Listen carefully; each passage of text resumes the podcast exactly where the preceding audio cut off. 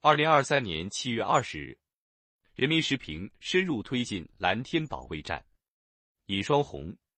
一点一点驱散雾霾，夺回蓝天，背后是生态文明制度体系的不断完善，环境治理能力的日益提升，彰显着我国独特的制度优势。北京奥林匹克公园碧水蓝天相映成画，福建永安贡川风电场夜空繁星闪烁。四川成都，城市与雪山遥遥相望，在世界环境日建设人与自然和谐共生的现代化主题展览现场，晒晒我的家乡蓝摄影作品吸引了众多参观者驻足观看。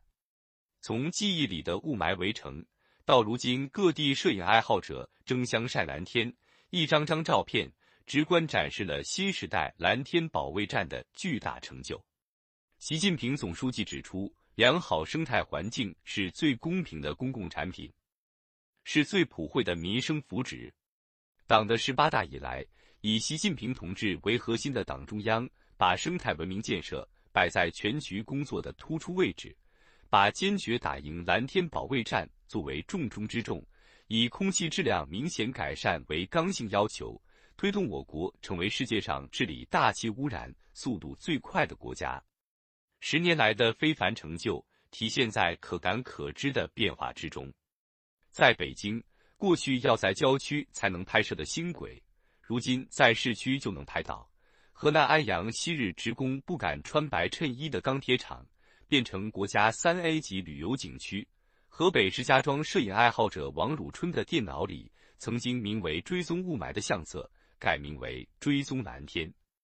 老百姓的生态获得感持续提升。幸福生活的生态底色不断擦亮，从建成世界最大的清洁煤电体系，到不断扩大可再生能源装机规模；从力推钢铁全流程超低排放改造，到淘汰老旧及高排放机动车。为了打赢蓝天保卫战，我国持续提升能源结构、产业结构、交通运输体系低碳化、绿色化水平，推动经济社会发展。绿色转型步伐不断加快。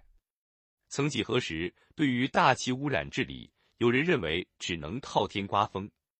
新时代以来，我国把不可能变成了一定能，得益于一套周密的制度体系发挥作用。二零一三年以来，大气污染防治行动计划、打赢蓝天保卫战三年行动计划相继实施，《中华人民共和国大气污染防治法》两度修订完善。一系列顶层设计、制度安排为打赢蓝天保卫战保驾护航。与此同时，生态环境保护督查、污染信息公开、按日计罚等制度，把降污减排责任压实。我们以强有力的执行，把制度优势转化为治理效能。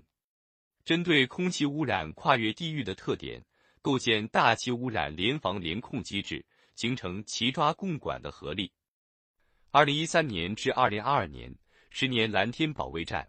全国重点城市 PM 二点五平均浓度下降了百分之五十七，重污染天数下降了百分之九十二，燃煤锅炉由五十二万台下降到不足十万台。可以说，一点一点驱散雾霾，夺回蓝天，背后是生态文明制度体系的不断完善，环境治理能力的日益提升。彰显着我国独特的制度优势，承系喜人也要清醒意识到，生态环境保护是一项长期任务，不可能毕其功于一役。一方面，我国产业结构偏重，能源结构偏煤、柴油货车污染尚未有效解决；另一方面，近两年，臭氧已成为仅次于 PM 二点五的影响全国空气质量优良天数比例的第二大因素。大气污染防治形势依然严峻，